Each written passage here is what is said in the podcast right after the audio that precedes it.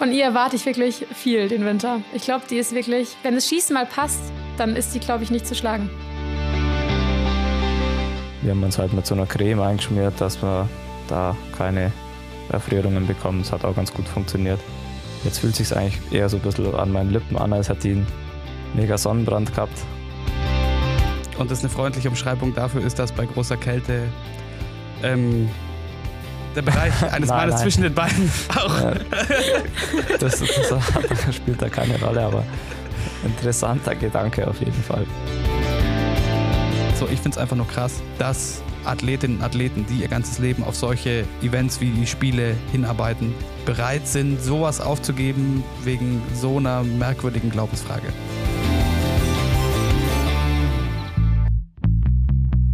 She Happens. Wintersport-Podcast mit Vinzenz Geiger.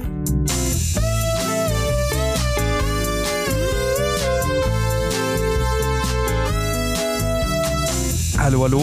Einen wunderschönen guten Morgen in dem Fall. Wir äh, zeichnen fast ein bisschen später auf. Es ist Dienstagmorgen und es schneit draußen. Ich hoffe erstmal, es geht euch allen, wie ihr uns zuhört, gut. Die Gesamtsituation ähm, ist wieder ein bisschen schwierig und wir befürchten auch schon, dass wir diesen Winter doch nicht so viel irgendwo hin können wie geplant. Aber das sind die ganz kleinen Sorgen. Es gibt wichtigere Sachen, als dass wir Wintersport irgendwo vor Ort gucken können und wir können das auch ganz gut von zu Hause aus und drum, ohne lang um den heißen Brei herumzureden. Hallo Corinna Horn. Hello. Wir sind ja im Modus quasi. Es, für uns ändert sich ja gar nichts. Ja, es bleibt alles genauso wie sonst auch. Ich glaube, Wintersport von der Couch anschauen äh, sind wir ja nicht anders gewöhnt. Ist ja unsere Stärke, würde ich sagen. Ähm, von dem her, was willst du machen? Es ist schade, aber es geht jedem gleich. Ähm, Wettkämpfe werden ohne Zuschauer stattfinden. Ja, Es wird ja Gott sei Dank, so viel können wir schon vorwegnehmen, ja auch nicht langweilig. Und es gibt ja auch immer, wie ihr vielleicht an der Länge dieser Folge schon wieder sehen könnt, viel zu besprechen. Und wie gesagt, wir hoffen, euch geht's gut. Wir hoffen, ihr habt weiterhin viel Spaß mit uns, mit She Happens. Und wir haben einiges zu besprechen, weil es jetzt das erste Wochenende war, an dem alles gleichzeitig stattgefunden hat. Und das war auch erstmal wieder, gibst du, Coco, es war erstmal eine Challenge, da wieder reinzukommen. Oh, jetzt haben wir hier fünf Sportarten, mit denen man sich befassen sollte. große Überforderung. Und wir sprechen gleich drüber kurz vorweg, weil ihr euch vielleicht wundert, hm, wo ist denn der andere? Der andere, namentlich Vincent Geiger, den hört ihr später noch. Wir sprechen mit ihm über sein Wochenende in Ruka. Der hatte nur sehr wenig Zeit, weil sehr strapaziöse Reise von Ruka nach Lillehammer, wo es ja nächstes Wochenende weitergeht. Und darum hatte der nicht so viel Zeit. Aber dann lass uns doch mal aufs Wochenende schauen. In Östersund auf jeden Fall Season Opening im Biathlon. Wir haben ja kurz vorher noch mit Denise Herrmann gesprochen. Für die lief es auch zum Saisonstart gleich mal gut. Samstag Einzel, Podestplatz, Olympianorm, kann man so machen.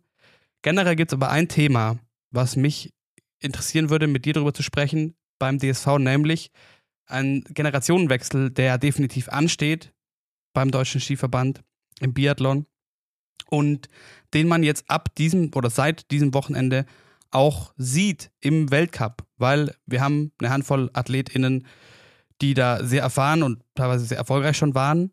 Und wir haben einige Junge, die da reindrücken quasi und die auch hart kämpfen müssen, weil die Konkurrenz ist groß, um sich da breit machen zu können.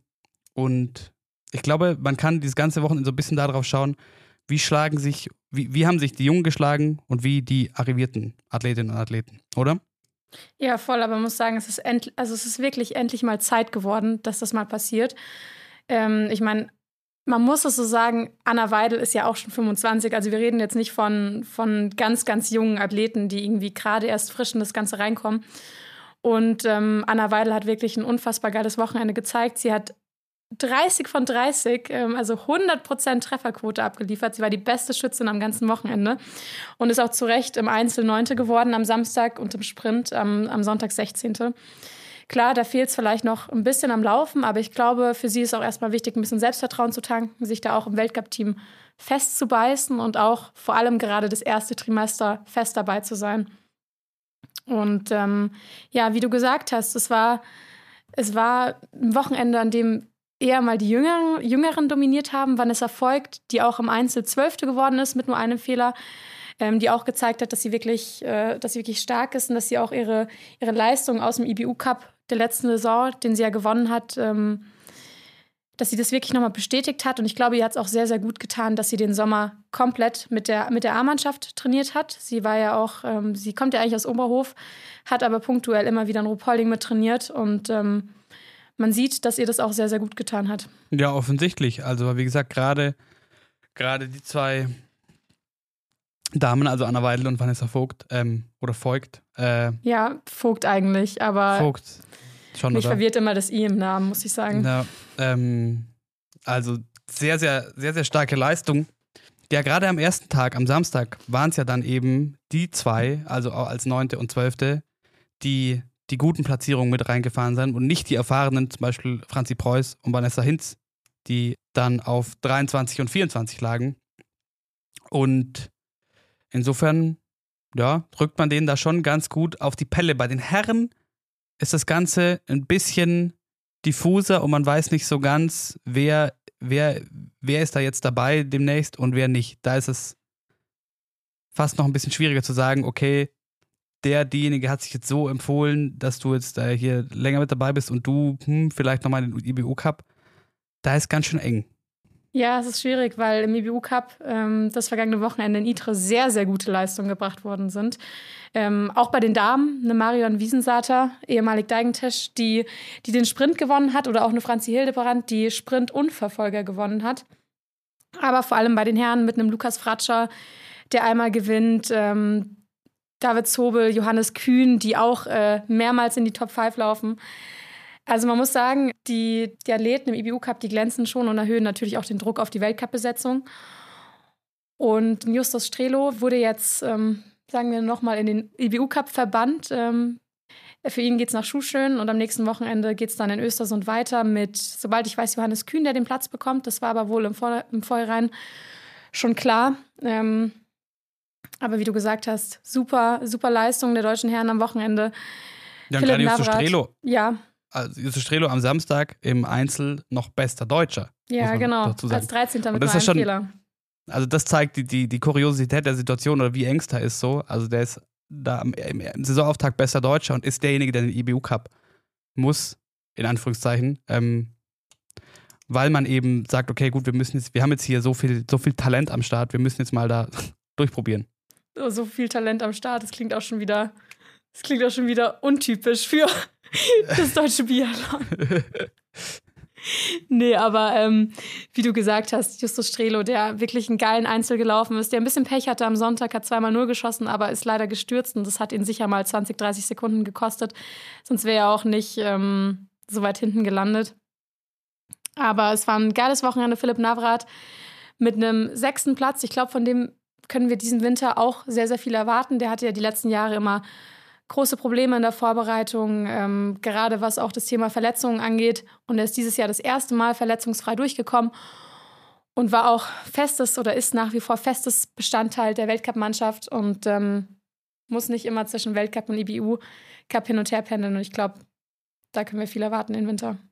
Was glaubst du, wie viel, wie viel in dieser ganzen Rotation, die da vielleicht ansteht und äh, so viel Talent ist vielleicht auch ein bisschen euphemistisch, gerade wenn man sich anschaut, zum Beispiel schon wieder die Norweger, wen die alles hochziehen und wie die Leute performen können und so weiter.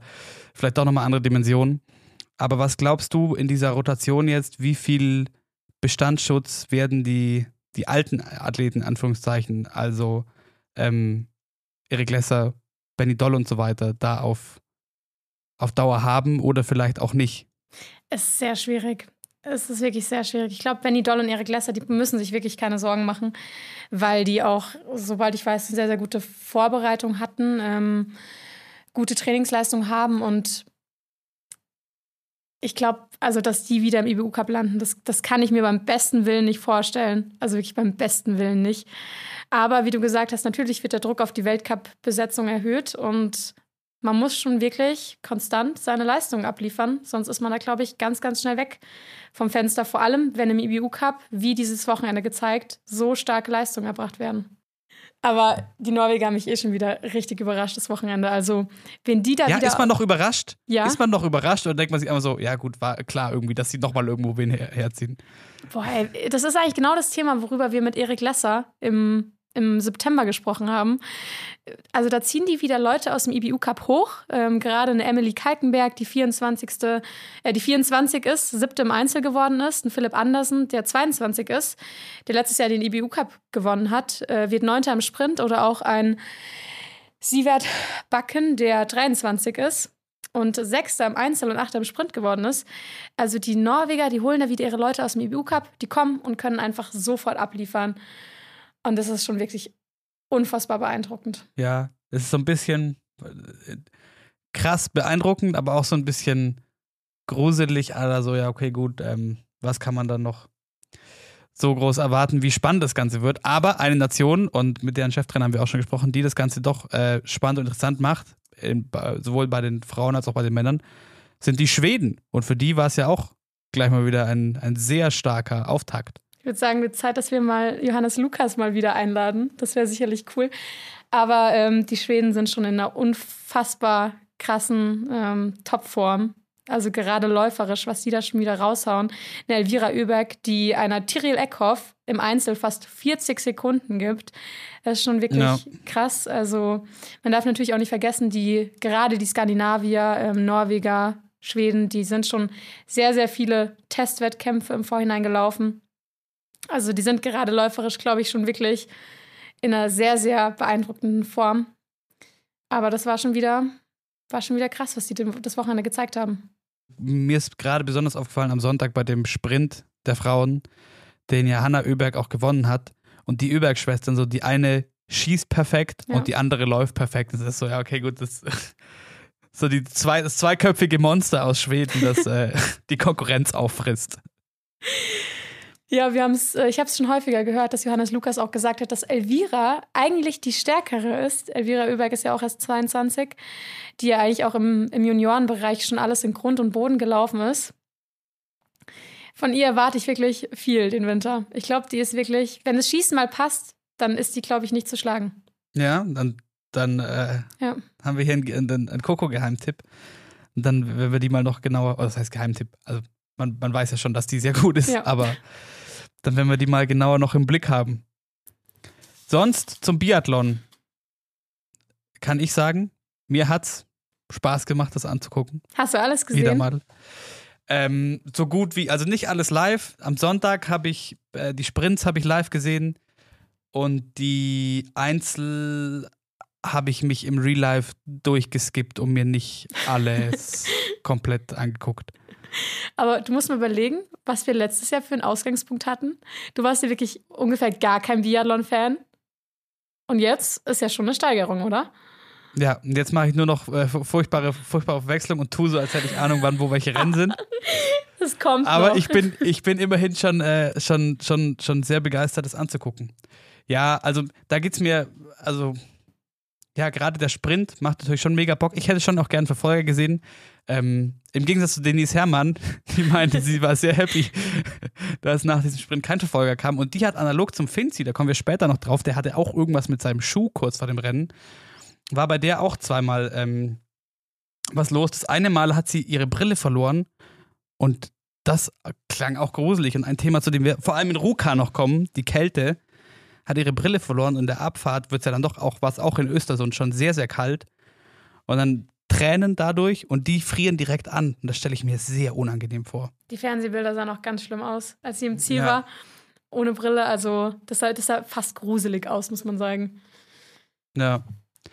Aber ähm, das kommt ja noch, was ich jetzt meinte, Verfolger und so weiter. Es geht ja weiter in Östersund am nächsten Wochenende. Und bevor wir zurück nach Skandinavien kommen, nämlich nach Ost, Nordostfinnland, nach Ruka, hüpfen wir einmal kurz rüber über den großen Teich, oder? Schauen wir mal zu den Alpinen. Und ich würde fast sagen, wir fangen mit Lake Louise an. Gibt's ja nicht viel zu besprechen. Doch, eine Sache gibt es zu besprechen. Ich weiß nicht, ob du es mitbekommen hast, aber es gab äh, vermeintlich einige positive Corona-Fälle am Wochenende. Ja. Es ist nämlich so, dass Markus Waldner äh, im ORF am Samstagabend ein Interview gegeben hat und gesagt hat, von der roten Blase sind ungefähr zehn Personen positiv getestet worden. Die sind sofort in der Nacht isoliert worden, Kontaktpersonen gecheckt und so weiter. Also es wurden wohl zehn, äh, zehn aus der, Bla also aus der roten Blase, also Athleten und Betreuer, wurden zehn Personen positiv getestet. Hauptsächlich betroffen sei wohl das US-Team gewesen, aber auch andere Nationen. Und äh, bei diesen zehn Fällen erwies sich bei neun, dass das Ergebnis falsch positiv war. Ja. Und zwischenzeitlich stand sogar schon eine Absage von äh, Beaver Creek im Raum, weil bei mehreren positiven Fällen hätte es wirklich ein Problem gegeben, denn ohne negativen Corona-Test wäre eine Einreise in die USA am Montag mit dem Charterflug nach Calgary nicht möglich gewesen. Und stell dir mal vor, es wären jetzt die Rennen in Beaver Creek auch noch abgesagt worden. Dann wären in, insgesamt fünf Speedrennen weggefallen. Das wäre ja schon fast ein Drittel von, von den ganzen Speedrennen gewesen. Ja, dann wäre die ganze USA-Reise für die Speed-Jungs ein bisschen äh, sehr enttäuschend gewesen. Aber ja, das, ähm, das ging auch so, das ging so halb an mir vorbei, weil ich nur mitbekommen habe, oh, Corona-Alarm und dann hieß es auf einmal, ja, nee, doch nicht.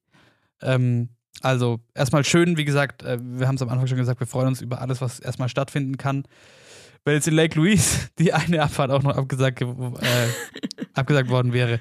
Ich glaube, es wäre auch gerade schon egal gewesen. Nein, das natürlich nicht. Aber also am Freitag die Abfahrt abgesagt, am Sonntag der Super G abgesagt und am Samstag hatten wir eine Abfahrt. Und da muss ich ja sagen, ist es schon ganz cool und mal was Neues, ähm, wenn die in den USA fahren. Was heißt was Neues? Ähm, wir hatten es jetzt einfach ein Jahr lang gar nicht. Und eine freudige Abwechslung, weil man zur Primetime abends, kurz nach acht, äh, sich eine Abfahrt anschauen kann, hat schon auch irgendwie was. Ist man halt gar nicht gewohnt irgendwie. Ja, voll. Ähm, und die Abfahrt, die wir ansehen konnten, war jetzt nicht so wahnsinnig überraschend. Also das hätte, dieses Ergebnis hätte letztes Jahr genauso wie vor fünf Jahren so stehen können. Gewonnen hat Matthias Meyer vor Vincent Kriegmeier und meinem Favorite of all time, Beat Voits auf der 3. Worüber man sprechen kann, sind die Deutschen, Romit Baumann, Bester Deutscher auf Platz 6. Das sah nach einer relativ vergleichbaren Leistung zu dem, was man letztes Jahr auch schon gesehen hat, aus. Josef Ferstl, zweitbester Deut Deut Deutscher auf Platz 19. Und da wurde dann auch ein bisschen drüber diskutiert, nämlich Andy Sander, den man ja eigentlich durchaus in den Top 10 erwartet. Sehr vorsichtig, sehr auf Sicherheit gefahren. Ist im Training vorher auch schon in die Top 10 gefahren, by the way. Aber im Rennen hat es dann nur für Platz 20 gereicht ich glaube, die Bedingungen, so wie das alles aussah, waren auch echt nicht so einfach. Also Neuschnee und das Licht sehr, sehr fies. Und was ich halt wirklich auch ein bisschen crazy finde, ist Marco Odermatt. Also, weil du siehst ihn in dieser ersten Abfahrt der Saison und das sieht echt ein bisschen Hanebüchen aus. Also du guckst es an und er sieht halt so leicht aus für das, was er da macht, einfach. Und es gab auch, es gab so eine, eine Kurve, ich glaube, noch im, im, im oberen Segment, wo er bei über 110 km/h die Kurve auf, aus, auf dem Innenski noch rausfährt und denkst, oh, jo, jo, jo, jo, jo, was machst du da? Wow, bleib auf dem Ski stehen. Ähm, und es sieht super gefährlich aus, aber er ist halt trotzdem auch wahnsinnig schnell. Es ist, nur eine, es ist nur eine Frage der Zeit, bis er in der Abfahrt das erste Mal aufs Podest fährt. Ja, und wird dann, und wird dann Vierter. Mit und, nur fünf ähm, Hundertstel. Fünf Hundertstel aufs Podium haben ihm gefehlt. Auf Beat Voits. Also allein, allein die Gewichtsklasse und die Erfahrung und Skills auf so langen Ski. Also, weil äh, niemand kann so unfassbar lange Ski so feinfühlig bewegen wie Beat Voits. Also, das ist schon, das ist schon verrückt einfach. Und äh, das Thema Gesamtweltcup, also, das ist von vornherein schon auch mal eine Ansage, was da, also, wen man da auf dem Zettel haben muss. Ansonsten, wie gesagt, nicht so viel zu berichten aus Lake Louise, aber von, der, von Westen Kanadas an die Ostküste der USA in einen skiverrückten Ort nach Killington. Und ich muss sagen, das war echt so eigentlich das schönste, mit die schönste Veranstaltung am Wochenende für mich, obwohl es mir gar nicht so vorkam. Erstmal natürlich so Highlight Ruka war, weil es im Endeffekt doch irgendwie alles hatte, was man so will. Also, es war so Winter Wonderland, es war ein richtig enger, krasser Fight und es war stimmungsmäßig halt auch richtig cool. Also, da war richtig was los. Ähm, ich bin mir jetzt nicht sicher, ich hoffe, das ist coronamäßig alles okay, da was die machen. Ähm, aber also da war halt alles dabei, was man sich so wünscht. Und das war halt so das erste, die erste Veranstaltung, die mich jetzt wirklich so komplett in, wieder in dieses Wintersportfieber so gezogen hat. Ja, und vor allem viel Emotion. Das, was wir natürlich alle so lieben. Michaela Schifrin, die da in einen extrem geilen zweiten Lauf runterfährt. Also es war wirklich richtig, richtig schön zum Anschauen. Ähm, und ich weiß nicht, hast du das Interview danach noch von ihr gesehen? Wo sie kaum ein Wort rausgekriegt hat, weil sie so geweint hat.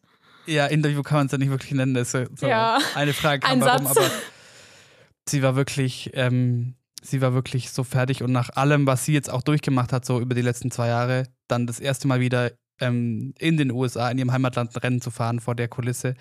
Ähm, wo man ja noch dazu sagen muss, so sie hat entscheidend auch dazu beigetragen, dass der Weltcup überhaupt nach Killington kommt, hat seitdem da auch jeden Slalom, der da stattgefunden hat, gewonnen, also jetzt zum fünften Mal. Und by the way, damit auch noch jetzt den, äh, den Rekord von, von Ingemar Stenmark eingestellt mit 46 Siegen in einer Disziplin. Ähm, das ist, also, so für sie, es ist halt so alles auf einmal und ähm, aber auch, auch absolut verdient, weil wenn wir kurz auf das Rennen schauen, also Michaela Schifrin gewinnt vor Peter Vulova und Wendy Holdener, auch kleine Überraschung, weil so stark, wie sie hier gefahren ist, habe ich sie den ganzen letzten Winter nicht gesehen. Sowohl was die Aggressivität angeht, als auch technisch. Und die hat sich ja noch richtig übel im Oktober beide Handgelenke gebrochen. Und in Levi, das sah sehr ungut aus, weil sie dann mit so ganz merkwürdigen Schienen auch fahren musste. Und ähm, Chapeau, richtig crazy. Ich hoffe, ihren Handgelenken geht's gut. Und dann auf dem Podest, das Rennen wurde im Endeffekt entschieden. Es war so ein enger Fight von kleinen Fehlern. Und das war im zweiten Durchgang wirklich interessant zu sehen, auch wenn es mir für Petra Volova ein bisschen leid tut, weil bei dem oberen Sektor, die Piste sah auch fies aus teilweise, bei dem oberen Sektor kleinere Fehler hatten und bei Michaela Schiffrin man in diesem Moment auch ihre absolute Klasse gesehen hat. Weil im oberen Sektor sie überdreht die äußere Schulter komplett. Also ihr dreht komplett die Schulter raus. Und wenn du da stoppst oder wenn du das in Slow-Mo angucken kannst, du siehst und du achtest auf ihre, auf, auf ihre Beine und auf, das, und auf das, wie sie die Kurve ausfährt. Wenn du einfach das ausblenden, ihren Oberkörper ausblenden würdest, du würdest es nicht merken. Sie verliert nichts an Druck auf den Ski, sie verliert ni nichts an Tempo, gar nichts. Ihr kompletter Oberkörper dreht sich aus der Bewegung raus und sie schafft es trotzdem, ähm, auf dem Ski zu äh, so auf dem Ski stehen zu bleiben, als wäre gar nichts und verliert dadurch nichts. Und Petra Volova, äh, ähnliche Ecke, andere, anderer Schwung, bleibt am Innenski hängen und muss dann, und stürzt zum Glück nicht, aber muss so, weit ausholen, dass sie den entscheidenden Zehntel verliert. Und das ist, da sieht man halt wieder, was dann in dieser absoluten Weltspitze so die kleinen, kleinen Unterschiede macht. Und ich fand es, wie gesagt, diese Szene von Michaela Schiffrin insofern sehr beeindruckend, weil es halt so zeigt, wie unfassbar gut die einfach ist. Ja, mega. Also, ähm, du hast es hier auch aufgeschrieben. Also, sie holt Ingemar Stenmark ein. Äh, 46 Siege in einer Disziplin. Äh, bei ihm war es ja im Riesentorlauf. Und insgesamt hat sie jetzt 71 Weltcupsiege. Er hatte 86, also Sie ist 26 Jahre alt, also ja, das äh, ist schon noch einzuholen. absolut. Aber ähm, ein Thema, über ein Thema möchte ich noch mit dir reden, was jetzt nicht mit Killington zu tun hat oder auch nicht mit Lake Louise, sondern äh, wo es ums Impfen geht. Ich weiß nicht, ob du es mitbekommen hast. Die Österreicherin Franziska Gritsch hat ihren Fans über Instagram mitgeteilt, warum sie aktuell in Amerika nicht im Aufgebot des ÖSV steht. Und ähm, Mhm. das hängt einfach damit zusammen, dass sie nicht geimpft ist. Und auf Instagram hat sie geschrieben, ich lese es dir gerne mal vor. Das Leben führt uns zu Kreuzungen, wo wir Entscheidungen treffen müssen. Meine Entscheidung ist, dass ich aktuell nicht geimpft bin. Ich denke, es ist eine sehr persönliche und individuelle Entscheidung und wünsche mir, dass diese akzeptiert und auch respektiert wird. Das ist auch der Grund, warum ich dieses Jahr nicht bei den Rennen in Amerika dabei sein kann. Es ist und war für mich nicht die leichteste Entscheidung. Aber wenn ich etwas aus meiner Vergangenheit gelernt habe, steht hinter dem, wovon du überzeugt bist, bleib dir selber treu und sei du selbst, als Mensch, als Spitzensportlerin und als Charakter. Und Franziska Kretsch verpasst dadurch natürlich nicht die Rennen, nicht nur die Rennen in Nordamerika, wo ja nur Geimpfte teilnehmen dürfen, sondern wahrscheinlich auch die Olympischen Spiele in Peking, weil die ÖSV-Präsidentin Roswitha Stadelober schon länger klargestellt hat, wer sich nicht impfen lässt, fährt nicht zu Olympia. Ja, und dazu, also zu dem letzten Punkt, was Roswitha Stadlober da sagt, ähm, unabhängig davon, wie man zum Impfen steht, äh, vollkommen verständlich, weil alles andere ist logistisch wahrscheinlich auch für den Verband nicht zu stemmen mit den Quarantäneauflagen und so weiter. Abgesehen davon, dass du, also ich kann mir nicht vorstellen, dass du so lange in Quarantäne da irgendwo eingesperrt bist, dass du dann äh, psychisch so schnell wieder in die Situation kommst, dass du auf Top-Niveau performen kannst bei diesen Spielen. Also das macht einfach wirklich wenig Sinn.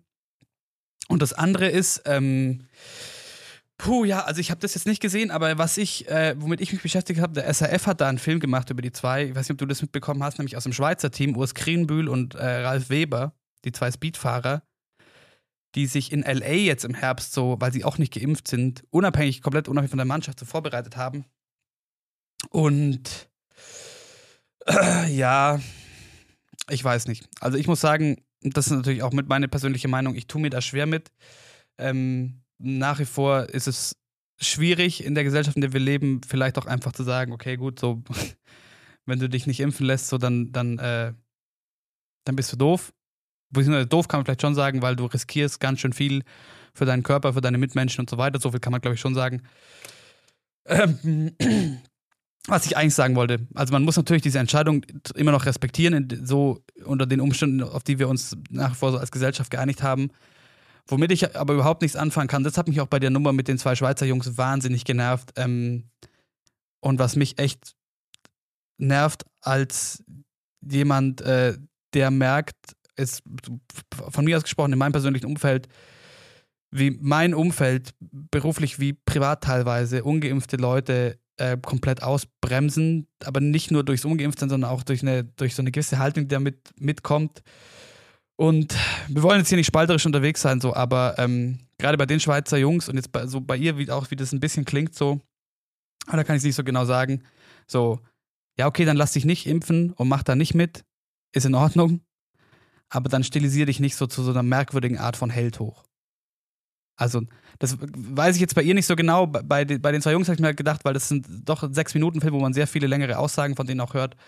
Ähm, und das ist dann so, boah, nee, packe ich überhaupt nicht. Also, okay, gut, dann mach, dann mach dein Ding und kapsel dich da ab und in Ordnung so. Aber stilisier dich nicht hoch zu jemandem, äh, der jetzt irgendwie der letzte freidenkende Mensch ist oder so, weil hui. Ja, ich finde es auch ein sehr, sehr schwieriges Thema. Wie gesagt, die Debatte gab es ja auch schon mit Josua Kimmich ähm, im Fußball. Aber ich frage mich halt gerade im Fall von ihr, es ist doch schon seit, seit Monaten eigentlich klar, wenn man als Ungeimpfter nach Peking fährt, muss man drei Wochen, wahrscheinlich drei Wochen in Quarantäne. Also wie gesagt, diese Info weiß man ja eigentlich schon sehr, sehr lange. Und ich frage mich halt dann, ähm, wie, wie, wie man auch im Training mit der ganzen Sache umgeht, weil Olympia ist ja für viele Sportler das große Ziel überhaupt, der große Traum. Und ähm, als Leistungssportler gibst du ja, gibst du ja alles dafür. Die arbeiten ja tagtäglich so unfassbar viele Stunden das ganze Jahr über. Ähm, ob, ob sie dann im Vorhinein schon damit, also damit, damit so umgeht, ja, ich werde sowieso nicht zu Olympia fahren. Also, wo ist dann, was sind ihre Motivationen? Weißt du, was ich meine? Ja, ich tue mir da auch wahnsinnig schwer mit. Also, ich, äh, weil ich denke mir halt auch so, ähm, ich glaube, Teil des Problems ist vielleicht, dass, ähm, und das glaube ich, kann man schon sagen, dass zum Zeitpunkt jetzt, ähm, wer sich so komplett aktiv gegen eine Impfung stellt, es gibt keine, also bis auf einen absoluten, mini, mini, minimalen Anteil an Menschen auf der Welt, gibt es wirklich keine rationalen Gründe, die da dagegen sprechen. Also auf dem Wissensstand, auf dem wir sind, was der wissenschaftliche Konsens ist, etc., es ist wirklich, es gibt für, für, für Normalos wie dich und mich, ohne ganz, ganz, ganz spezielle, super seltene Krankheitsbilder, wirklich wenig bis keine rationalen Gründe, sich nicht impfen zu lassen. Und ich glaube insofern, dass man vielleicht, wenn man, also wenn man da so drauf ist, vielleicht eh eine gewisse, in gewisser Weise so sich ein bisschen entfernen muss von der Realität, wenn man jetzt noch so drauf ist. Und drum vielleicht dann doch auch irgendwie so drauf ist, dass wenn man schon so drauf, dass wenn man schon an dem Punkt ist, wo man sagt, ja, okay, nach wie vor, ich bin da dagegen und überhaupt und sowieso, dass man dann halt vielleicht doch auch noch Hoffnung hat, dass man so irgendwie nach Peking kommt. Ja, schwierig. Also. Wir wirklich ein schwieriges Thema.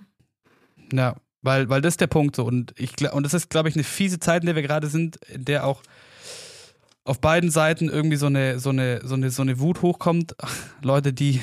Es ist, da du musst mir überlegen, was für Zeiten sind. wir leben, dass du schon von zwei Seiten reden musst also dass du schon wirklich nur diese Unterteilung hast, geimpft oder nicht geimpft.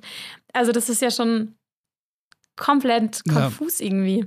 Was man, glaube ich, auch klar sagen muss, es sind in den und das ist auch nicht immer einfach. Und ich verstehe auch ehrlicherweise persönlich die Wut vieler Leute, die einfach als gesellschaftlich wieder an den Punkt kommen wollen, wo so viel Solidarität da ist, dass man möglichst alles für seinen eigenen und vor allem aber den Schutz anderer tut ähm, und als Gesellschaft auch wieder rauskommt aus dieser Krise. Und drum diese Spaltung und diese Zweiteilung, was ja oft so äh, beklagt wird von Leuten, die sich nicht impfen lassen, ähm, treiben diese Leute selber, glaube ich, viel mehr an noch und dieses Thema wird immer noch schwieriger und die Fronten werden, werden immer noch härter. Ich muss sagen, ich ganz persönlich habe kein Verständnis dafür, ähm, jetzt so wie Sie, gerade wenn man so große Ziele hat wie Olympia oder so, ähm, und es gibt wenig sinnvolle Gründe dafür und jemand, der Profisportlerin, Profisportler ist, hat alle Ressourcen, um sich ausreichend zu informieren, um über mögliche Risiken und Positives und so weiter, was auch immer, alles, was du zu dieser Impfung wissen willst, easy rauszufinden. Ähm, darum hört mein Verständnis da auf und ähm, ich finde es einfach nur krass. Wie gesagt, äh, wir sind jetzt eh hier eher in so einem sehr persönlichen Meinungspart, so ich finde es einfach nur krass, ähm, dass Athletinnen und Athleten, die ihr ganzes Leben auf solche Events wie die Spiele hinarbeiten, bereit sind, sowas aufzugeben wegen so einer merkwürdigen Glaubensfrage. Ja, da bin ich voll bei dir. Wirklich voll bei dir. Also genau das meine ich. Aber lass uns vielleicht nicht ganz, nicht ganz tief in diese Impfdebatte einsteigen. Ich glaube, das ist auch ein sehr, sehr schmaler Grad.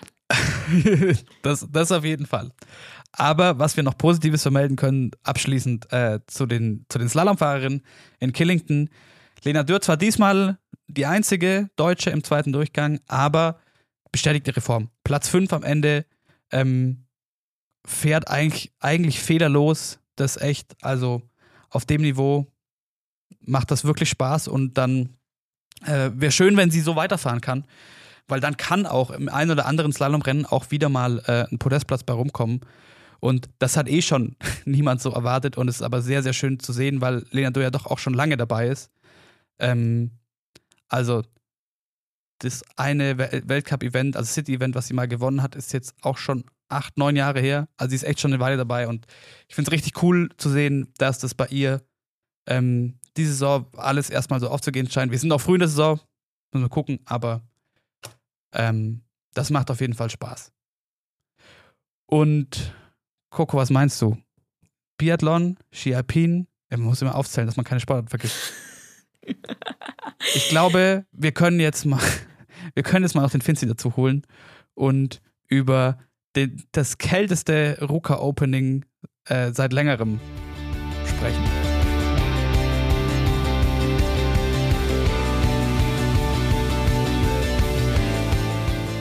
So, und es ist Dienstagmorgen.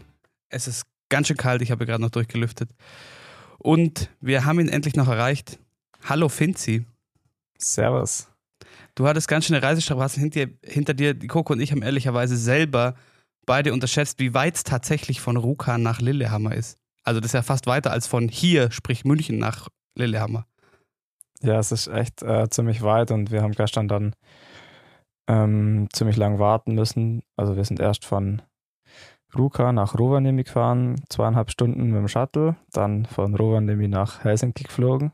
Dann haben wir in Helsinki erstmal drei Stunden, äh, zwei Stunden, glaube ich, rein theoretisch Aufenthalt gehabt, aber dann ist der Flug war verspätet, dann haben wir dann nochmal eine Stunde gewartet und dann, ähm, ja, es hat sich alles gezogen und dann von Helsinki nach Oslo und von Oslo nach Lillehammer. Also im Endeffekt war ich dann um halb zehn erst hier und gestern früh sind wir um sieben los. Also ja, es war ein langer Reisetag.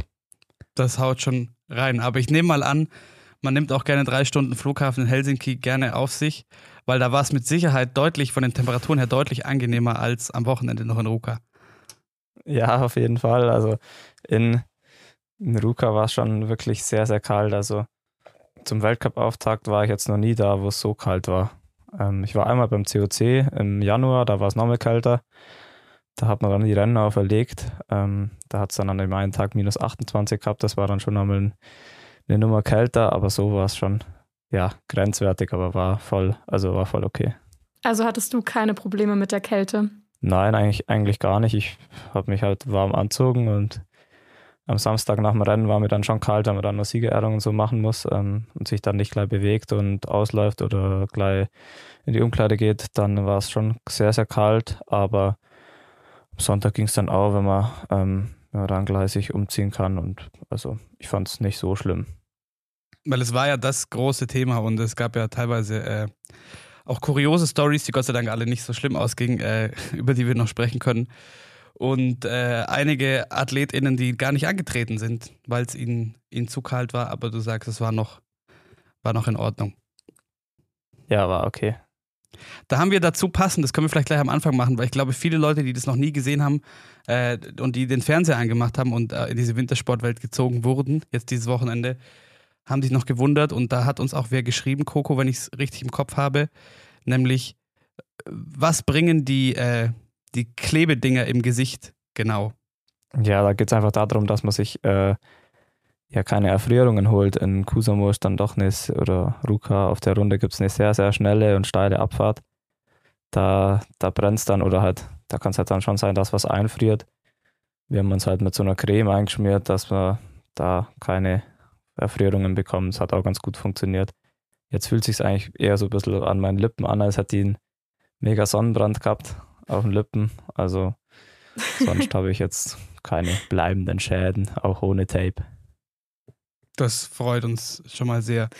Und sportlich gibt es ja ein paar Sachen zu besprechen, äh, gerade auch in deiner Sportart und über euch Deutsche. Aber wenn wir mit der Noko anfangen, eine Frage habe ich am Anfang, die hat jetzt mit der Deutschmannschaft nichts zu tun, fand ich aber kurios. Nämlich die Italiener waren am Freitag als ganze Mannschaft disqualifiziert, weil sie nach dem PCA noch am Training der Spezialspringer teilgenommen haben. Ist das nicht enorm dumm? Ja, das ist wirklich enorm dumm. ja, also ich weiß auch nicht, weil das bringt normalerweise nichts, dann da zweimal an einem Tag nochmal zum Springen. Ähm, das macht es dann normalerweise auch nicht besser und habe mir dann auch gesehen, sie war, fahren ja jetzt dann auch nicht deutlich besser durch das und ja, das darf man einfach nicht, wenn sobald das erste offizielle Training war, darf man außerhalb von den offiziellen Zeiten nicht mehr auf die Schanze.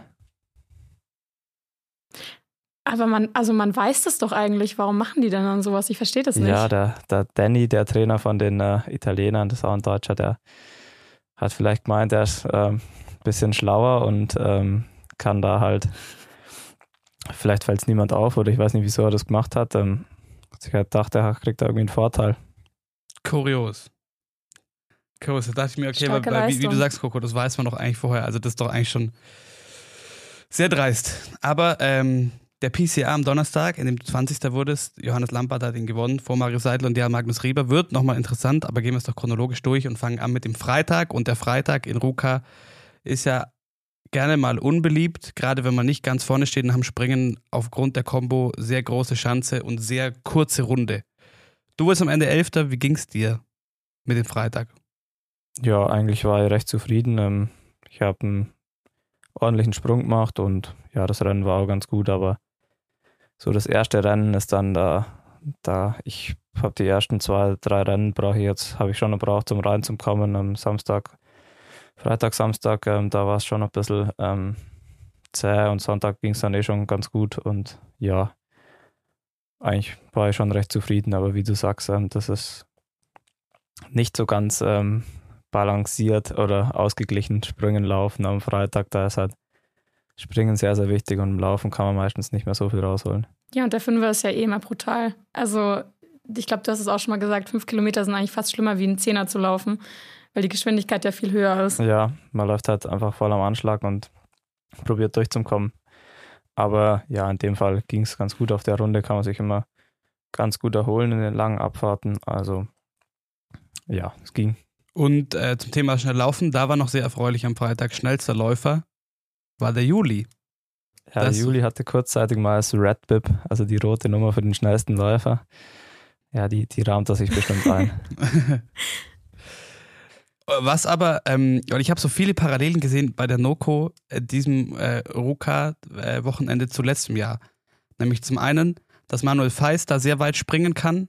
Letztes Jahr ja Schanzenrekord im PCA äh, dieses Jahr am Freitag 143 Meter Tagesbestweite, dann war es das identische Podium am ersten Tag zum ersten Tag letztes Jahr. Und wie auch schon letztes Jahr setzt Jan Magnus Rieber ein Rennen aus wegen Anzug. Ich dachte mir so, okay, in, welch, in welchem Jahr sind wir jetzt gerade hier? Eine Sache hast du noch vergessen. Ich glaube, der PCR wurde letztes Jahr auch gewertet. Ich glaube, da gab es Sonntag auch kein Ja, genau, Springen. deswegen hat er am Sonntag auch nicht mitgemacht, der Jal, weil Stimmt, dann sowas. PCR letztes Jahr disqualifiziert wurde. Aber ich habe es mir schon auch gedacht, das sind äh, einige Parallelen zu letztem Jahr. Hattest, hast du die Risse in der Matrix gesehen? Mhm. genau. Aber eine Sache äh, war ja dann doch anders und zwar, dass es, also Erik Frenzler hat letztes Jahr auch schon einen zweiten Platz da geholt, aber es gab ein deutsches Podest am Samstag und das, obwohl, wie du gerade gesagt hast, es ja noch relativ zäh lief bei dir. Sehr umso erfreulicher. Ja, der Samstag war, da bin ich echt richtig gut gesprungen. Also so gut bin ich in Kusamo noch nie gesprungen.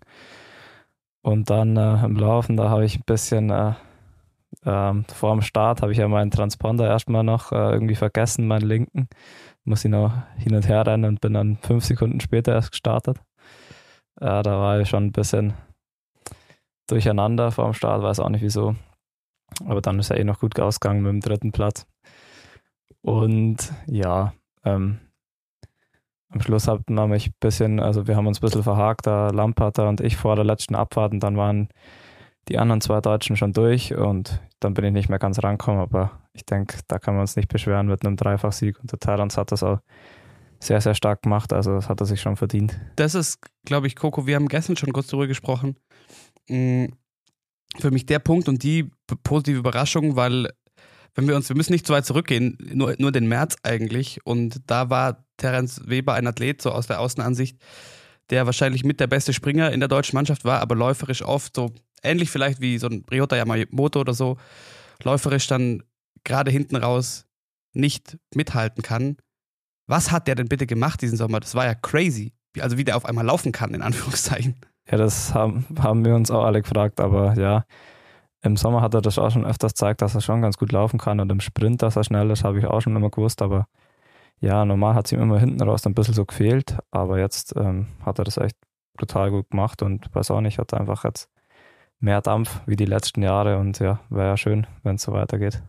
Aber ich muss sagen, ich war eh sehr überrascht, wie stark, also wie geschlossen stark ihr alle im Laufen seid. Dafür, dass du eigentlich immer gesagt hast, euer Fokus lag den Sommer auf dem Springen. Und klar, man weiß nicht, wie es, ob, da- ob man da irgendwie im Laufen ein bisschen zurückstecken muss, aber ihr wart ja geschlossen extrem stark. Ja, das war echt äh, beeindruckend. Ich glaube, die ganze Mannschaft war stark im, im Laufen und ja, auch im Springen war es nicht schlecht. Also ich fand, ähm, wir waren eine sehr, also alle sieben haben brutales Potenzial gezeigt, auch wenn es beim Rio und beim Rich jetzt nicht ganz so gelaufen ist im Springen, aber da ist sicher auch, ähm, da hat man sicher auch gesehen, dass es geht, gehen würde oder wir wissen das ja. Deswegen ist schon, schon cool, sieben Leute, die da echt um die Podestplätze kämpfen können. Wie bist du eigentlich am Samstag mit der oder allgemein am Wochenende mit der langen Pause umgegangen? Weil im Fernsehen wurde häuf- häufiger gesagt, dass viele Athleten ein Problem damit haben, dass die Pause zwischen Springen und Lauf so lang ist. Es waren ja, glaube ich, am Samstag über sechs Stunden. War das ein Problem für dich? Nee, also es war, also ich habe da gar kein Problem damit. Da kann man dann in Ruhe essen, sich nochmal hinlegen, Mittagsschläfchen machen. Also das ist nicht schlechter. Klar ist es, wenn es kompakt ist, ist vor allem für die Zuschauer besser. Aber mir macht es nichts aus. Also ich habe da jetzt nichts, ich sage jetzt nicht, dass für mich, mir ist es lieber, wenn es längere Pause ist oder kürzer. Ich nehme es so, wie es- wie es kommt. Aber wir können vielleicht zusammenfassen, weil äh, es ist sehr viel passiert in diesem Wochenende, wir müssen auch noch woanders hinkommen. Eigentlich ein sehr positives Wochenende für euch Deutsche. Also wie du sagst, die Sprungleistungen. Mega gut läuferisch. Das kann sich jemand wie Terence Weber ganz neu zeigen auf einmal. Also das macht ja wirklich Hoffnung. Ein großes Thema ist natürlich noch der Sonntag und das abgesagte Springen und vielleicht eine Diskussion, die wieder mal aktuell ist. Macht es Sinn, egal um welchen Tag am Wettkampfwochenende es geht, den PCR zu werten? Oder wäre es vielleicht sinnvoller, wenn wir schon drei Tage weg sind vom PCR und es gibt ja aber eine Quali, dass man nicht die wertet? Ja, die Diskussion haben wir intern dann auch noch geführt, aber ja, es gibt für beides gute Argumente. Für mich ist es so, dass ich in dem Fall wäre es mir lieber gewesen, hätte man noch einen Sprung gemacht oder die Quali genommen, weil der besser war, aber es ist halt, wenn man den PCR hat, dann hat man einfach schon einen sicheren Sprung, wenn man den ähm, eben am Freitag dann schon macht oder jetzt in dem Fall am Donnerstag. Aber wenn man dann weiß, okay, jeder Sprung kann zählen, dann hat man nur Wettkampfsprünge am Wochenende. Und das ist halt für den Kopf auch nicht so schön und ja, für viele müssen dann, äh, muss man dann auch immer das beste Material schon nehmen. Deswegen, also ist, glaube schon besser, wie es jetzt so geregelt ist. Okay, weil, weiß nicht, ich finde es dann doch ähm, eine interessante äh, Debatte und gerade weil du, jetzt in der Situation hast, wie du meinst, gerade du hast dich über das Wochenende rangetastet so und am Sonntag war es dann, war es dann auf 100 Prozent quasi, dann ist natürlich fies, wenn man dann äh, zurückgeworfen wird auf ein Ergebnis von, von Donnerstag, aber ähm, es geht auch gerade los. Ja, genau. Und also man darf da jetzt ja, also wenn es um so eine Entscheidung geht, geht es ja nicht um ein konkretes Beispiel, wie es jetzt bei mir das Wochenende war. Und deswegen, wenn man halt von vornherein weiß, eben wie ich schon gesagt habe, dass man jeden Sprung, dass jeder Sprung zählen kann, dann ist man natürlich, muss man jeden Sprung äh, nochmal mit einer anderen Konsequenz angehen und ja, das dann, ähm, ich glaube, für den Kopf wäre es schon angenehmer, wenn es so ist. Aber wie war das dann? Weil ich habe mir das Springen am Sonntag schon auch live angeschaut. Eurosport hat es live gezeigt. Ähm, ihr sitzt ja dann oben in diesem Raum, sieht man immer die Bilder. Ähm, wie ist es für, für, für die Konzentration? Also was macht diese lange Pause? denkt man sich, okay, Springen wird noch klappen oder stellt man sich schon fast darauf ein, dass, dass es wieder zum, zum PCR kommt? Ja, ich glaube, man muss sich eher darauf einstellen, dass es noch klappt. Also es bringt jetzt nichts, wenn man sagt, ah, das fällt eh aus. Weil wenn dann, wenn man dann doch springen kann, dann wäre es schlecht, wenn es so rum wäre und andersrum wäre es nicht so schlimm. Aber ja, jetzt in dem Fall war es dann so, dass es jetzt immer schlimmer geworden ist vom Winter, hat man sich das dann schon denken können. Aber generell, ja, man ist dann schon ja, wenn man dann so lang drin sitzt in, der, in dem Aufwärmraum, dann wird man schon lahm und ähm, da muss man dann schon die Konzentration nochmal hochhalten, wenn, wenn man dann nochmal springen muss. Aber das geht ja eigentlich dann vielen so und ist nicht toll, aber besser, wie wenn es normalerweise ausfällt. Was ich noch amüsant fand, ist, dass äh, wieder einmal, äh, da will ich jetzt keine Verschwörungstheorie aufziehen, aber wieder einmal Jan Magnus Rieber gleich zum Anfang der Saison einmal disqualifiziert wurde und dann selber noch dazu gesagt hat, aller, ähm, ja, durch die Kälte wurde er leichter. Ja, doch, er hat, er hat gesagt, durch die Kälte hat er abgenommen und deswegen hat das Band nicht mehr gepasst. Ja, genau. Er meinte, der Gurt muss genau auf den Bauch passen. Das war noch nie ein Problem bei mir, aber das kalte Wetter und der Stress haben mich offenbar leichter gemacht. Ach so. Das hat er gesagt. Also, das ist schon möglich, dass es so ist, aber ähm, das ist einfach ein Maß, das geht um den Bauch rum und das muss halt genau das Maß haben, ähm, wie der Bauchumfang ist. Und wenn das halt nicht passt, dann passt es nicht. Also wieso das dann war, spielt ja im Endeffekt keine Rolle. Also ich hatte kurzzeitig äh, die Vermutung, dass es um die Messung zwischen den beiden geht. Ähm, und das eine freundliche Umschreibung dafür ist, dass bei großer Kälte ähm, der Bereich eines nein, Mannes nein. zwischen den Beinen auch. Ja. Das, das, spielt da keine Rolle, aber interessanter Gedanke auf jeden Fall. Nee, das das Maß ist eben um Bauch rum, so auf Hüfthöhe. Da sieht man ja auch an den Anzügen, da ist wie so ein, äh, so ein, so ein Starband eingenäht, also komplett festes Band, dass eben der Anzug nicht so verrutschen kann. Und das muss eben auf Körpermaß sein. Verstehe, verstehe. Aber jetzt insgesamt erstes Wochenende, du bist zufrieden. Ja, auf jeden Fall. Ähm, das waren ähm, so konstant bin ich noch nie in Kusamo gesprungen. Ich bin echt klar, an dem ersten Tag war es noch nicht so gut, aber dann habe ich mich echt gut gesteigert und habe dann die Chance gut im Griff gehabt. Und im Laufen äh, komme ich auch langsam in Schwung, deswegen kann ich mich nicht beschweren.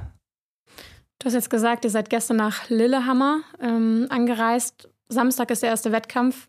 Wie ist jetzt die weitere Planung die nächsten Tage? Ja, ich denke, heute machen wir jetzt dann noch ein Krafttraining und dann gehen wir ein bisschen langlaufen. Ich denke, morgen auch locker das Langlaufen und dann, ähm, ja, ich weiß jetzt noch nicht genau, wie es geplant ist, ein bisschen wetterabhängig und wie man sich fühlt. Und dann Freitag ist ja dann schon wieder die Quali, Samstag ist dann Teamwettkampf und Sonntag ist dann Einzel. Und der Teamwettkampf ist dann auf der kleinen, also auf der Normalschanze in, in Lillehammer und der äh, Einzel ist dann auf der großen. Bei ähm, allem Ruka-Wahnsinn bei dir und bei euch, hattest du noch Kapazitäten, die LangläuferInnen und die Skispringer ein bisschen zu verfolgen? Ja, klar. Also wie ihr schon an, äh, wie ihr schon gesagt habt, die Pause war sehr lange und ähm, da schläft man nicht nur, also da schaut man schon auf Fernsehen und schaut sich die Langlauferinnen an und die springen sowieso. Ähm, alles, was geht, schaut man sich an und es war schon recht interessant. Was war dein Highlight bei den, beim Langlauf und Skispringen? Ja, dass die Katharina Hennig ähm, Dritte geworden ist, das war echt unglaublich stark. Das hat, glaube ich, niemand erwartet. Ich dachte, du sagst jetzt, dass Frieda Karlssons Hose Da- gebrannt hat oder so. ja, das, das habe ich aber erst gestern Abend auf Eurosport irgendwie gelesen auf Instagram. Irgendwas von so eine, so eine richtig komische Schlagzeile. Frieda Carlsons Hose brannte. Und ich dachte, was, das, das muss ich jetzt doch mal anklicken. Und dann habe ich das gesehen durch Gab den es da ein Video? Ich habe das gar nicht gesehen. Also ich habe das, ich hab das live auch Okay. nicht gesehen, aber im Fernsehen, es war dann irgendwie so, man hat irgendwie so erahnen können, dass sie sich jetzt nochmal umziehen muss oder so. Und dann äh, natürlich das Warum. Aber für alle, die es nicht gesehen haben, also äh, da geht es auch wieder, das, sie hat mir richtig leid getan, weil es ging auch wieder um das Thema Kälte. Frieda Carlsen am Samstag nach den 10 Kilometer klassisch, ähm, hat sie auch gewonnen, kam ins Ziel und hat erstmal ihre Finger nicht gespürt und konnte ihre Hände nicht bewegen und hatte schon so richtig Panik. Dann ärztliche Untersuchung, alles gut so. Also jetzt auch keine zu schlimme Erfrierung oder so. Und dann hat sie sich auf den Leaders Chair gesetzt und da war zu nah an ihrem Hintern irgendeine Form von Heizstrahler oder Heizstab oder so. Und daran muss sich dann ihre Hose entzündet haben. Also innerhalb von kürzester Zeit von schierbar eingef komplett eingefrorenen Händen zu äh, Feuer unterm Hintern. Ja, das war echt kurios, aber ich habe es, wie gesagt, erst gestern hat von uns irgendwie niemand mitbekommen. Aber wir haben jetzt, wie gesagt, nur noch kurz Zeit, bevor du eigentlich schon weiter zum Training musst. Eine Sache wollte ich noch kurz ansprechen. Am Sonntag sind ja die norwegischen Langlaufherren im Verfolger nicht gestartet und Peter Schlickenrieder hat gesagt, dass eine komplette Männermannschaft absagt, ist für mich nach wie vor nicht nachvollziehbar. Das ist sportlich unfair und so etwas gehört auch bestraft künftig.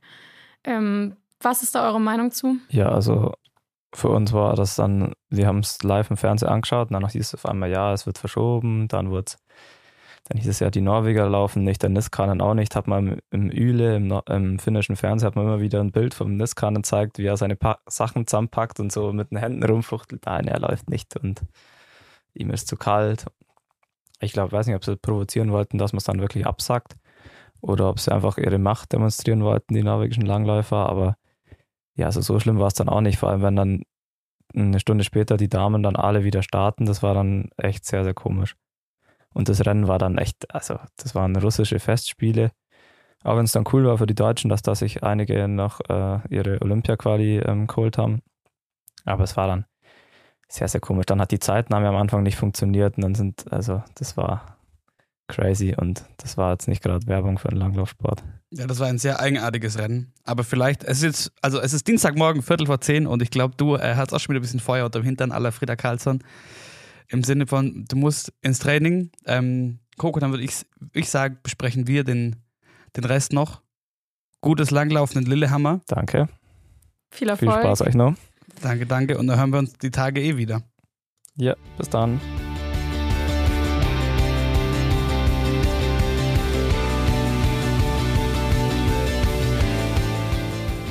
So, Coco, jetzt sind wir auch schon wieder alleine. Endlich. Nein. Das habe ich jetzt nicht. Ich war gerade so, oh, schade, jetzt hat er nur so kurz Zeit Es gehabt. musste Coco, sein. endlich. Sorry, es musste sein. ähm, ja, es ist auch insofern in Ordnung. Jetzt haben wir über die, die No-Co gesprochen. Ähm, und für alle, die wirklich gar nichts gesehen haben, nochmal, also kurz durch, am Freitag war eben Jalmargus Rieber gewonnen vor Johannes Lampater und Jens Ludas Oftebro.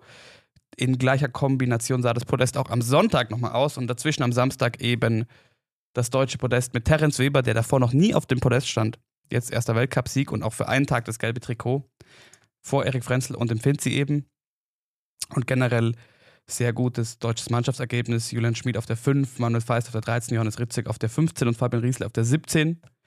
Also, wie wir gerade mit dem Finzi schon festgestellt haben, für die Nokos ein eigentlich echt hervorragender Saisonstart. Und wir hatten schon Frieda Karlsson mit Feuer unterm Hintern angesprochen und Coco, die Schwedinnen hatten wirklich, also nicht nur auf, aufgrund des Leader-Chairs, die hatten wirklich Feuer unterm Hintern. Ja, mega. Also gerade, ich also am Freitag, ich konnte es leider nicht anschauen, aber gerade was sie am Freitag im Sprint schon abgeliefert haben, mit dem Sieg von Maya Dahlqvist vor Johanna Heckström, ähm, das war ja wirklich schon krass. Und man muss sagen, man darf nicht vergessen, ähm, Lynn Swan fehlt ja dieses Jahr, weil sie, ich weiß gar nicht, ich habe es gar nicht genau mitbekommen, ich glaube an der Schulter verletzt ist. Ja, es war die, es war die Schulter und sie hat jetzt kürzlich wieder ähm, öffentlich gesagt, dass sie einfach, dass es diese Saison nichts wird und dass sie auf Olympia verzichtet und raus ist. Ja. Ja, und Jonna Sundling ist ja auch nicht dabei. Also da fehlen den, den Schweden eigentlich schon zwei, zwei heiße Eisen im Feuer, würde ich mal sagen. Aber ähm, es war wirklich Wahnsinn, was die das Wochenende abgeliefert haben. Sehr, sehr krass, was äh, die für die Deutschen die Sprints am Freitag noch nicht so erfolgreich. Laura Gimmler und, äh, und Katha Hennig im Viertelfinale raus, jeweils am Ende 26. und 28. Und wer mir wirklich leid getan hat, war Pia Fink, weil sie lief dieselbe Zeit wie Teresa Beranova aus Tschechien und hätte noch in die Punkte kommen können, wurde aber, also laufgleiche Zeit wie Beranova und wurde aber wegen schlechterer FIS-Punkte, sind wir wieder bei unserem Lieblingsthema, als 31. gewertet. Das ist bitter. Das ist bitter, habe ich mir auch gedacht. Aber was willst du machen? Genauso wie es bei den äh, Damen einen Sprint gab, gab es auch bei den Herren einen Sprint. Und da ähm, kann man erstmal sagen, die Deutschen haben gar keine Rolle gespielt. Also der, ja, der Janosch Broger noch 55. Wer aber wirklich crazy war und warum es echt spannend war zu sehen, war ähm, wieder einmal Russland und zwar in dem Fall Alexander Terentev. Er ist amtierender U23-Weltmeister im Klassik-Sprint. Und der hat den Prolog gewonnen, alle Heats komplett dominiert und dann im Finale, und man sieht es ja, das sieht man ja wirklich selten, Johannes Hörslock Klabo stehen lassen. Also wirklich, der ist an ihm vorbeigezogen. Das waren Szenen, das habe ich vorher so nicht für möglich gehalten. Dass da wer so um die Ecke kommt und ähm, den so in den Sack steckt. Crazy. Ich muss mir echt nochmal anschauen. Ich habe nichts gesehen vom Sprint am Freitag. Aber man muss ja wirklich sagen, summa summarum ähm, war es ein unfassbar gutes, also wirklich ein geiles Wochenende für den deutschen Langlauf. Also gerade auch, was, also nicht nur Katja Henning am Samstag abgeliefert hat, sondern vor allem auch, was die deutschen Herren am Sonntag abgeliefert haben, mit Lukas Bögel auf Platz 7, Jonas Dobler auf Platz 14, Friedrich Moch mit der siebten Laufzeit, Indiana Sprugger, der auch noch in die Punkte läuft. Also es war ja wirklich unfassbar geil, was die abgeliefert haben. Und bei den Damen ja auch nicht anders. Also alle deutschen Mädels laufen in die Top 20. Das war ja wirklich richtig, richtig stark. Da kann Peter Schlickenrieder, glaube ich, sehr, sehr zufrieden sein. Ja, voll. Also das äh, fand ich dann schon auch interessant. Wie gesagt, mal das, ähm, so, wir haben noch drüber gesprochen vor nicht allzu langer Zeit. Ähm, es geht darum, die, dass die Leute die Olympia-Quali schaffen und dann vielleicht rausgehen aus dem Weltcup. Und dass es gleich fünfeinhalb Olympia-Qualis am ersten Wochenende gibt. Ich glaube, damit hat niemand gerechnet. Allen voran natürlich Katha Hennig, die am Samstag im Klassikrennen also wirklich äh, an Therese Johok dran Es war. waren anderthalb Sekunden im Ziel. Ich sag dir, wär- wären noch Ja. 200 Meter länger gewesen, die hätte es noch geschafft. Ja, und das, ähm, das ist natürlich eine Bombenansage schon mal. Und wir haben auch drüber gesprochen, so ja, die kann auch mal aufs Podest attackieren, aber wahrscheinlich nicht zum Anfang der Saison und war ja selber auch total überrascht. Ähm, und also für die Deutschen super cool und gerade auch bei den Herren, wie du sagst, da hätte man vielleicht auch weniger damit gerechnet, dass so schnell ähm, die Leute in die Quali kommen. Aber wie gesagt, Friedrich Moch mit der siebten Laufzeit im Verfolger.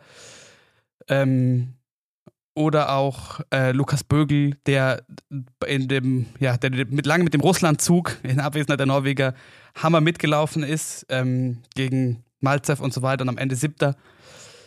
Jonas Dobler über zwei Ergebnisse reingekommen. Ähm, einmal 15., einmal 14. Also insofern für die Deutschen echt ein sehr erfolgreiches Rennen. Worauf ich noch kurz wollte zum Thema, und da schließen wir den Kreis auch wieder mit den Schwedinnen. Das hat man nach den FIS-Rennen, die es jetzt vorher schon gab, so ähm, aus einigen Ecken gehört oder lesen können. Ja, also es wird so vermutet, so wenn man sich das so anschaut, dass Frieda Karlsson an Therese Johok noch näher heranrückt diese Saison. Und das war an diesem Wochenende, finde ich, schon mal krass zu sehen. Also was sie, sie für eine Rakete ist und ähm, wie sie tatsächlich an sie rankommt. Und wie gesagt, das Rennen, in dem Kater Hennig Dritte wurde, die 10 Kilometer klassisch am Samstag, wie sie da äh, vor, vor Johawk gewonnen hat, das war schon. Und nachdem sie am Freitag schon motiviert in den Sprints war, also wirklich, ich glaube, da können wir uns auf, auf jeden Fall auf eine interess interessantere äh, Saison als letztes Jahr nochmal einstellen. Ja, und ich freue mich wirklich sehr, muss ich sagen, weil endlich kommt mal wieder im vorderen Damenfeld ein bisschen Spannung rein. Ähm, teilweise war es ja so, die letzten Jahre hat gerade in Ruka vor allem zu Saisonbeginn Therese Johawk immer komplett alles dominiert. Ähm, hatte da auch teilweise fast eine Minute Vorsprung vor der zweiten. Und jetzt endlich mal jemanden zu haben, der da wirklich Parole bieten kann. Wird sehr, sehr geil. Wird eine sehr geile Saison. Worüber wir noch sprechen können, abschließend zum Ruka-Wochenende, sind die Skispringer. Was hast du da sehen können?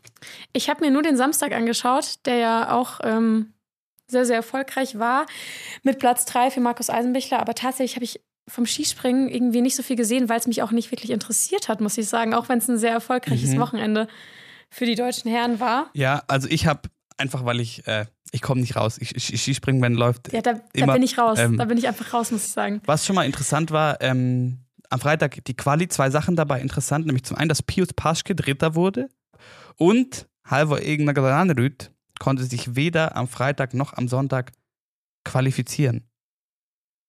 Und das wirklich, da sind wir wieder beim Skispringen. Der Dominator des letzten Winters schafft es nicht, sich, sich zu qualifizieren. Und ähm, Ja, da sind wir wieder genau bei dem Thema, wo wir mit Finzi schon sehr, sehr oft drüber geredet haben, dass man beim Skispringen eigentlich überhaupt nichts vorhersagen kann, weil sich Sachen so schnell ändern. Und ich bin auch echt immer wieder überrascht, weil, weil das meint man gar nicht, dass ich das, also dass ich das so schnell drehen kann. war, wie gesagt, interessant zu sehen. Also, ähm, auch so jemand kann es da nicht schaffen. Am Samstag das erste Springen gewonnen hat Ryoyo Kobayashi.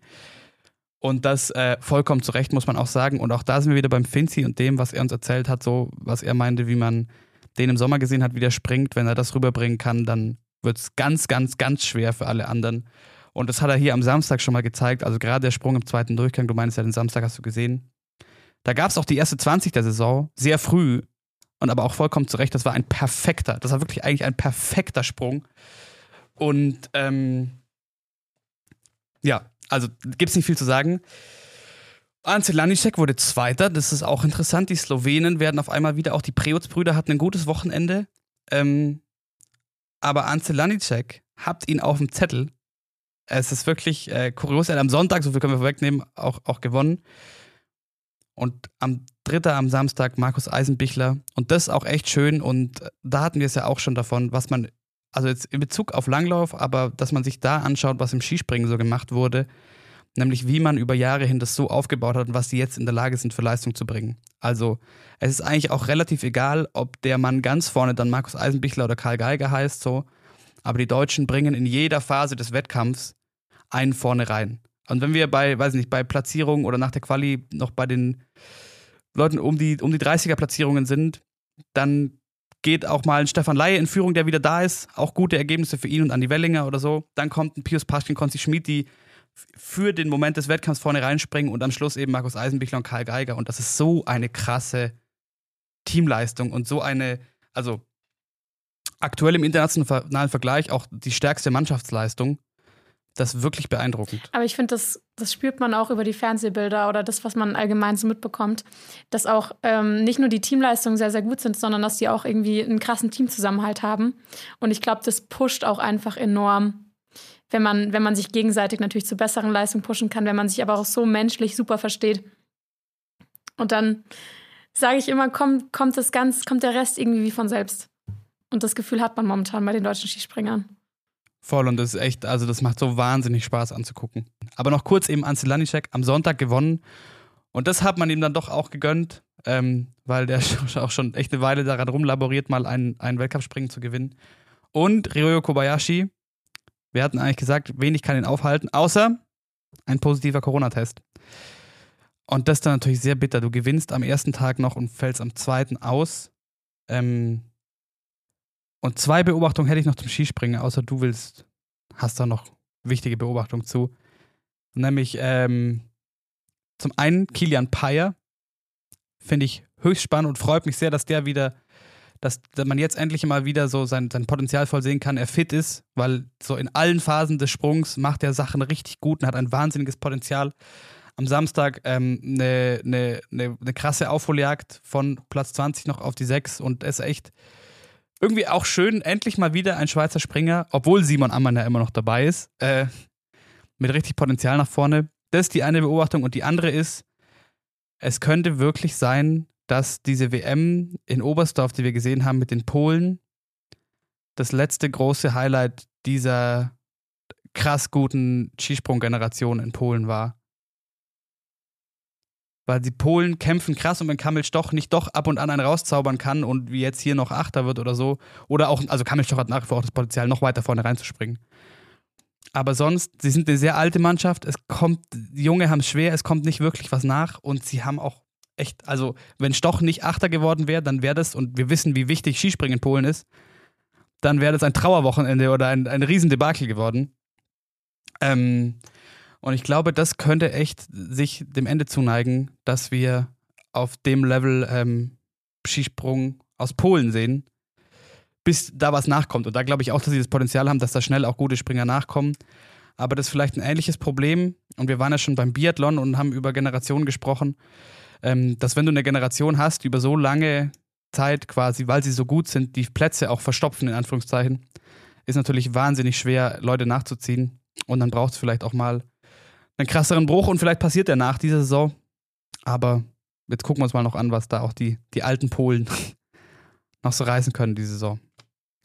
Hast du, um mit Skispringen abzuschließen, hast du Damen-Skispringen geguckt? Nein, auch nicht. Aber da wurde auch nicht viel gezeigt. Hast du was gesehen im Das Fernsehen war- live? Das, ich habe, ne, live habe ich nichts gesehen. Ich habe mir, mir vieles, vieles äh, real life zusammenklamüsern können. Aber live konnte ich es nicht sehen. Aber ich glaube, wir können auch, ähm, da gibt es eigentlich nicht so viel Neues. Aber es gibt was, Marita es gibt Kramer. was sehr Positives zu vermelden. Das stimmt. Und zwar ist die Kata Dritte geworden. Und es freut mich echt unfassbar, weil die hatte ja wirklich keine, keinen einfachen Winter letztes Jahr. Ähm, es ist vieles nicht so gelaufen, wie sie sich wahrscheinlich auch selber vorgestellt hat. Und jetzt auch gleich im ersten Springen der Saison, da so einen geilen, also so, so einen geilen Wettkampf rauszuhauen, kann man ihr schon wirklich, ist, ist ihr wirklich sehr zu vergönnen. Mega. Mega. Vor allem, also, wie, wie war es in der Zeitung? Ich glaube, 672 Tage ohne Podest. Also, das letzte Podest war im Januar vor Corona, also Januar 20.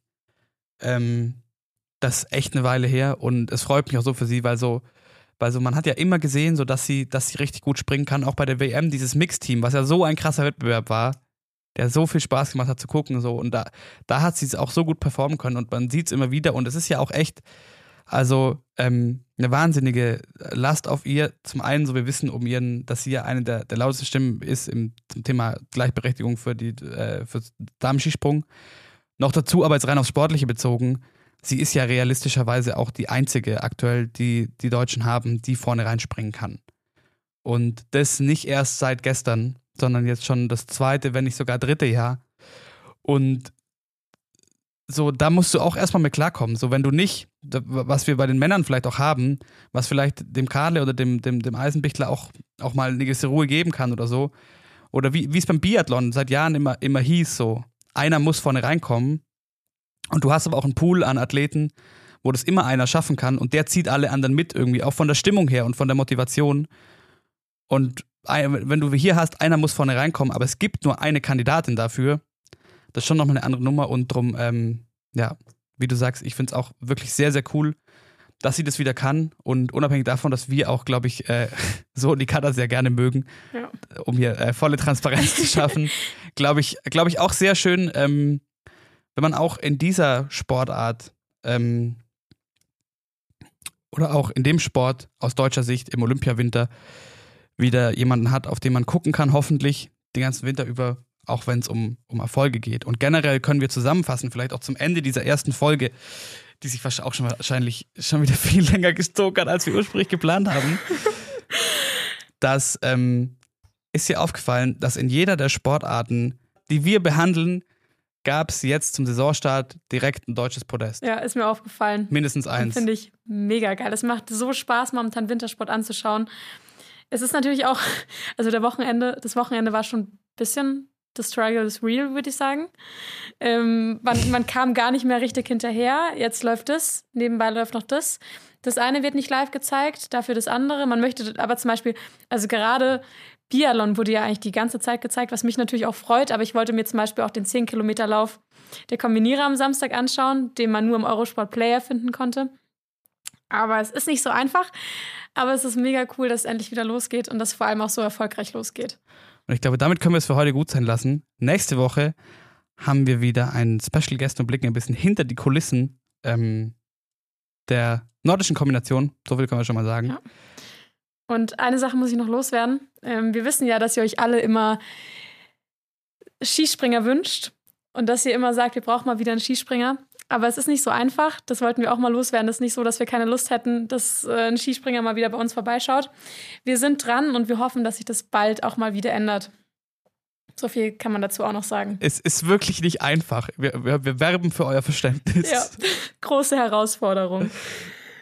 Aber in, in dem Sinne, ähm, ich würde sagen, danke, dass ihr es so weit wieder geschafft habt. Ich bin sehr gespannt, Ja. was uns dieses Wochenende alles wieder erwartet. Wird sicher wieder ein cooles Wochenende. Steht sehr, sehr viel an. Wenn ihr, wenn ihr nochmal einen Überblick braucht, was alles ansteht, gucke, ich glaube, du hast mit Sicherheit wieder einen Ganz sicher. Vorschau-Post. Ganz sicher. Schaut auf Instagram vorbei, at she.happens.pod. Oder falls ihr sonst irgendwelche Anregungen habt oder irgendwelche Fragen, schreibt uns gerne. Ähm, auch gerne eine E-Mail at winters wintersport at m945.de. Und ich würde sagen, wir hören uns nächste Woche. Bis dann. Ciao, ciao. Ciao.